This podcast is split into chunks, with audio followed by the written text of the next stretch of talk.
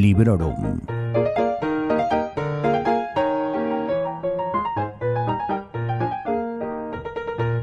Hola a todos y a todas. Soy Vanessa y os doy la bienvenida a un nuevo episodio especial de Librorum Podcast. Magrata Jostiernos y Mikey Fernández, es decir, miembros de la familia real de Booktube, crearon en su día este BookTag que ha sido secundado creo que ya por, por todo el mundo a, estas alturas del partido, por lo menos en YouTube. A mí me apetecía traerlo al formato podcast, aunque soy consciente de que es más que probable que ya se haya hecho. Pero bueno, a mí me gustaría mm, aprovechar para eso que se dice nominar, para que más podcasters del mundillo literario y bibliófilo se animasen con él. Por ejemplo, se me ocurren mis amigas Pilar y MG de Ecos Podcast o Antonio de Palabras Particulares. Ya que me animé con el BookTag de la primavera y aunque el otoño no sea mi estación favorita, básicamente porque me pasa por encima con una pisonadora, todavía el tiempo acompaña, todavía no hace un frío que pela y lo más importante, ya podemos ir sacando la chupa de cuero del armario, que como comprenderéis es un momentazo para mí. Este episodio saldrá a la luz allá por el mes de octubre época del Leo Autoras y de muchas otras iniciativas a las que os podéis apuntar si os dais un garbeo por Twitter o por YouTube para coger ideas. Seguro que encontráis la que más se adecue a vuestros gustos. Quiero agradecer a Adrián del canal Victorian Spirit que se acordase de copiar las premisas en su cajita de información cuando hizo el vídeo de este book tag. Me has puesto las cosas un poquito más fácil. Para este episodio he decidido que voy a hablar de libros que todavía no hayan salido mencionados en Librorum. Bueno, esta es mi intención. No sé si mencionaré alguno que ya haya mencionado anteriormente, pero en fin. Lo que pretendo es que encontréis en mis respuestas libros leídos antes de 2018. Vamos allá.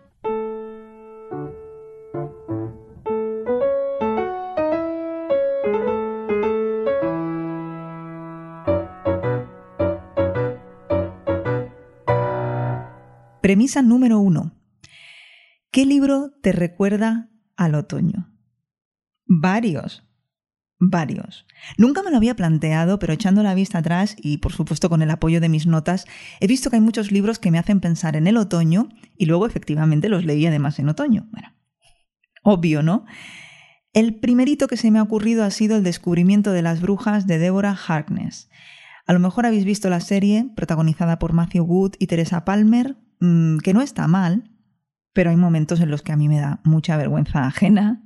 Pero bueno, aún así la he visto y como la trilogía de novelas me gustó tantísimo, tengo mis opiniones cuando las comparo, cosa que me parece inevitable. Pero en fin, no quiero desviarme. El descubrimiento de las brujas es el primer libro de la trilogía del mismo nombre. Lo leí en otoño de 2015 y salió publicado en 2011 y a España lo trajo Suma de Letras. La primera frase de la sinopsis dice así. El descubrimiento de un manuscrito alquímico embrujado en la biblioteca botleyana de Oxford representa una desagradable intrusión de la magia en la ordenada vida cotidiana de la historiadora Diana Bishop. En esta novela y en esta trilogía, de hecho, además de brujas, vampiros y otras criaturas sobrenaturales, encontraremos historia, romance, aventuras y sorpresas que paso de desvelar porque son muy guays y lo suyo sería que si os atrae lo que os acabo de decir, leáis la novela e incluso las dos que le siguen. Y para esta primera premisa también se me habían ocurrido otras tres novelas que solo voy a mencionar porque he preferido elegir la de Deborah Harness. Y me estoy refiriendo a Te daré la tierra de Chufo Llorens, una novela histórica maravillosa, Stoner de John Williams, que tiene todo el mood bajonero que algunas nos da en otoño, y El nombre del viento de Patrick Rothfuss, que no solo me transporta al otoño por su ambientación y por su historia, sino que además vendría muy bien para meterla en la siguiente premisa.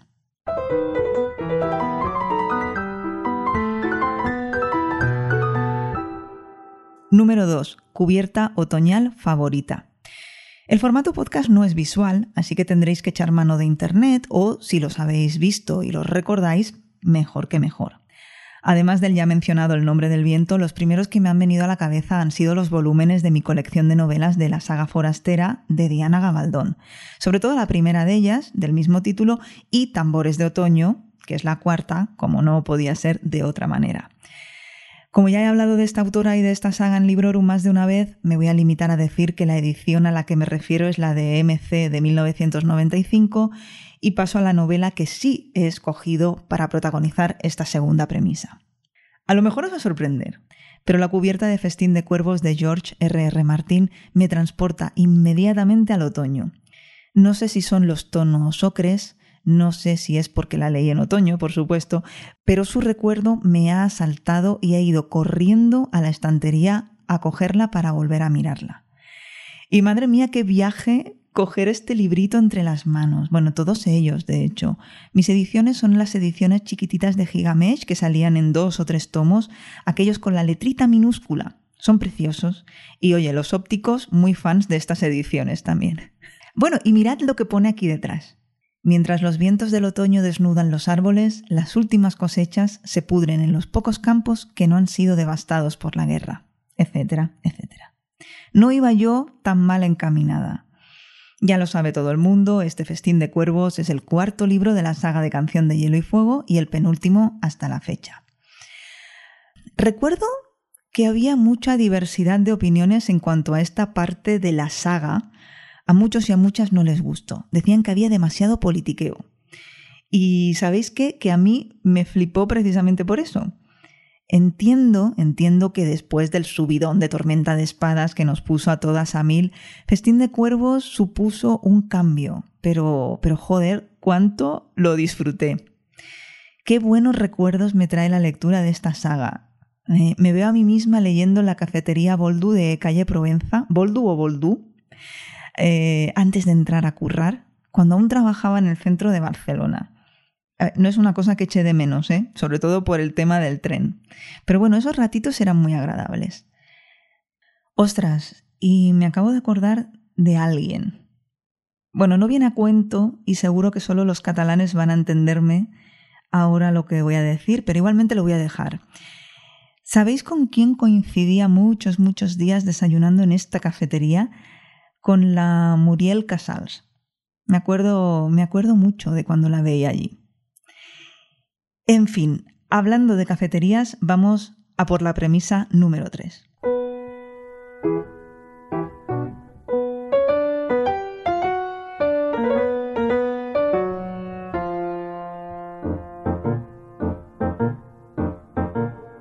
Bebida otoñal favorita para sentarte a leer.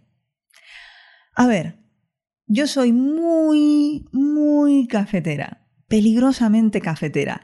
De esas personas a las que un día la doctora les pregunta, ¿pero tú cuántos cafés te tomas al día? Y ella responde, ah, nada, pocos, unos seis o así. Así que con esto ya os he respondido, aunque sea parcialmente. Y por concretar, lo tomo todo el año, pero para el otoño y también para el invierno lo tomo siempre caliente y con bebida vegetal. ¿Por qué? Pues mirad, simplemente porque la leche de vaca no me gusta, pero nada, de nada, de nada, no me gusta el sabor, no me gusta su olor, es, es superior a mí. Las bebidas vegetales me las pillo sin azúcar y me va bien la avena, coco, arroz, la soja, vamos, sin manías. La almendra no, no me, no me gusta tanto. Pero bueno, nada que huela a leche de vaca porque, porque la tenemos, la tenemos. Y atención, que se viene pijada. Em, Sabéis las cápsulas del Nespresso, ¿no? Las, del George Clooney. Bueno, pues hay unas que no recuerdo cómo las llaman, cacao, no sé qué. Tienen aroma de chocolate. Pues esas, esas me gustan, me gustan bastante. Pero vamos, café caliente con bebida vegetal, por favor, también caliente. Me voy a la número 4. Dice, ¿prefieres leer a última hora de la noche o a primera hora de la mañana? Pues me quedaría con las dos si no fuese porque a última hora de la noche me quedo fritísima antes de terminar de leer mm, dos o tres líneas, no aguanto más. Los momentos de lectura para mí se centran en el desayuno, en la cama, antes de quedarme dormida, y por las tardes a veces. Obviamente hablamos de época no vacacional y de días entre semana. Luego ya, si estoy de vacaciones, eh, en verano la cosa se amplía a la playa y a la piscina y si es fin de semana, pues bueno, pues sábado, domingo, depende de las cosas que tenga que hacer o si no me voy por ahí, pues también puedo ponerme a leer en cualquier momento del día. Pero bueno, creo que me voy a quedar con el desayuno, o sea, la primera hora de la mañana.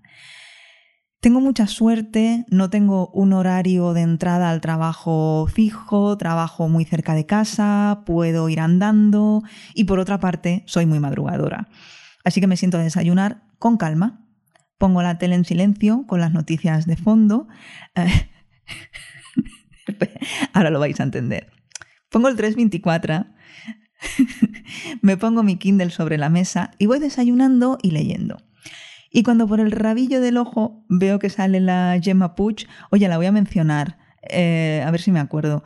Cuando veo que sale la Gemma Puch, subo el volumen, eh, dejo de leer y le presto toda mi atención. Oye, no me digáis que este episodio no me está quedando costumbrista, bueno, a tope, ¿eh? me encanta.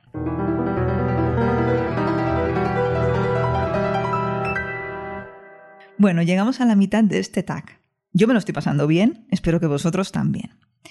La quinta premisa dice, Halloween está a punto de llegar. ¿Cuál es tu libro de terror favorito? Varias veces ya he comentado por aquí que no soy consumidora de terror, ni en formato peli, ni, ni en formato literatura, nada. Pero bueno, algo ha caído. Y el primero que me ha venido a la cabeza es Nosferatu de Joe Hill, un libro que leí por recomendación de Iván Ledesma y que me encantó. Incisos varios. Eh, ¿Sabéis quién es Iván Ledesma? No es una pregunta, es una afirmación.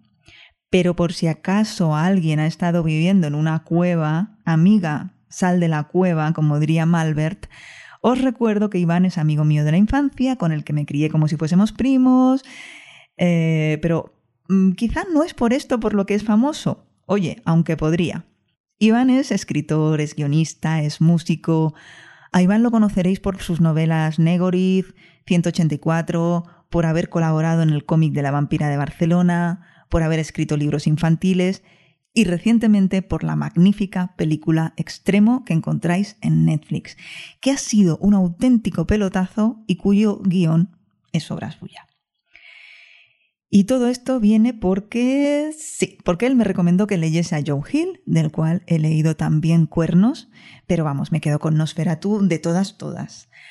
Así, el otro inciso que quería hacer es que la serie de televisión que adapta esta novela me pareció simple y llanamente La peste negra, así que no puedo desrecomendarla más. Vamos, que si tenéis dudas y os fiáis de mí, ni os acerquéis a ella. Y del terror nos vamos a lo comfy con la premisa número 6 lectura de confort definitiva. Y como sigo en mis treces de hablar de libros que haya leído antes de 2018, porque así, pues si puedo, evito hablar de libros que ya os haya recomendado en el podcast, no puedo incluir aquí esos lugares felices que tenéis ya reseñados en episodios anteriores, como por ejemplo la librería del señor Livingstone, la biblioteca de los sueños imposibles o la sociedad literaria y el pastel de piel de patata de Gensi, sino que me quedo para esta premisa con Papá, Piernas Largas de Jean Webster. Por favor, qué bonito. Qué bonito. No me acordaba de este libro. He estado ahí haciendo un poquito de repaso a lo leído y ostras, hasta que he llegado a él, estaba pensando en hablar de un libro de no ficción escrito por el periodista Enrique González, en el que habla de los años que pasó viviendo en Londres. Y aunque sí es un libro que me gusta muchísimo y que me trae buenísimos recuerdos, no me acababa de encajar del todo en esta categoría de libro cozy, comfy, ya sabéis. Pero ostras, Papá Piernas Largas es la lectura de confort definitiva. La leí en 2016, pero se escribió en 1912. Cuenta la historia de una niña, de una adolescente, que vive en un orfanato y que tiene un benefactor al que no conoce, al que solo conoce por carta. Y en el libro solo se nos muestran las cartas que ella le va escribiendo a él. Él es un hombre muy esquivo, que parece que solo se interesa por los progresos académicos de ella, y bueno, que es una monada de libro que te calienta el corazón y que me tengo que comprar en papel. Está claro, porque lo leí en digital y creo que es uno de esos libros que hay que tener en formato físico para, para no olvidarse de él. Así que apuntado queda. ¡Ay, qué bien! ¡Qué buenos recuerdos!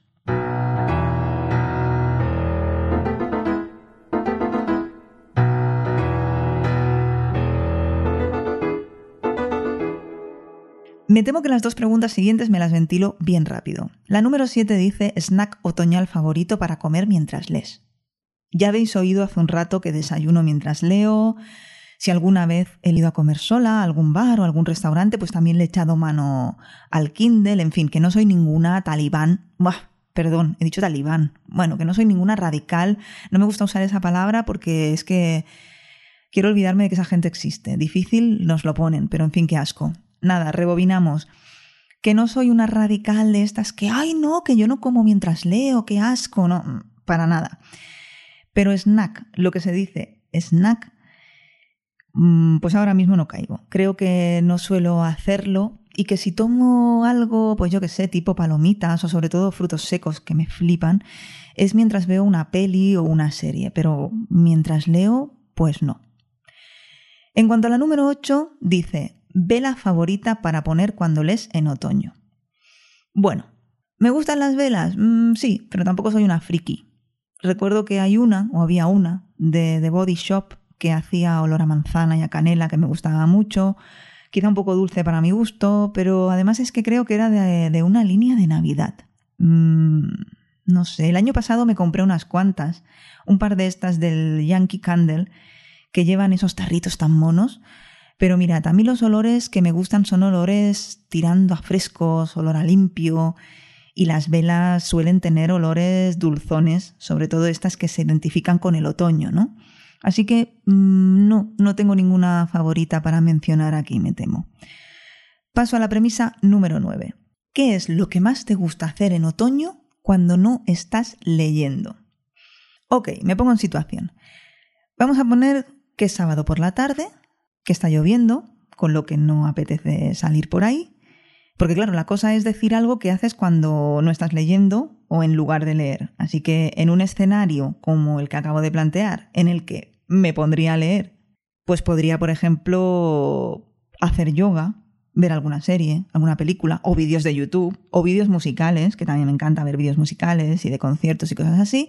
Pero como la cosa es elegir lo que más me gusta de entre estas alternativas, y me da la sensación que debería escoger algo que no representase espachurrarse en el sofá, porque eso ya lo hago leyendo, pues sin duda me voy a quedar con una buena práctica de yoga. Sí. Y la última premisa tiene una respuesta muy muy fácil porque ya tenéis un podcast dedicado íntegramente al tema. La pregunta es, ¿qué libros tienes en tu lista de lecturas para este otoño? Y en el episodio número 96 de Librorum, publicado el 22 de septiembre, tenéis una lista de 7 libros, todos de ficción, que seleccioné para leerlos en estos tres últimos meses de 2021. Podéis ir cuando queráis a darle al play y descubrirlos. Llegados a este punto, me despido por hoy. Os doy las gracias, como siempre, por dejar que os acompañe durante estos ratitos hablando de libros y ya veis que de muchas otras cosas y algo más. Quiero daros las gracias por ser tan buena gente y darme alegrías como la que me habéis dado al ver a Librorum en una posición, ¿cómo decirlo? ¿Cuál es la palabra? Yo que sé, obscena. Eh, una posición muy muy buena en los charts de Apple Podcast. La verdad es que son cosas que hacen muchísima ilusión porque me gusta que este podcast, pues no sé, os haga pasar un rato agradable y que cada vez seáis más los que estáis ahí escuchando. Que para ser un podcast sobre libros, pues oye, mm, no anda nada mal la cosa. Espero que os animéis a participar en este book tag, eh, ya sean vuestros propios audios, mm, vídeos, posts, en Twitter, en la caja de comentarios en sons.red, You know the drill. Hasta pronto y felices lecturas.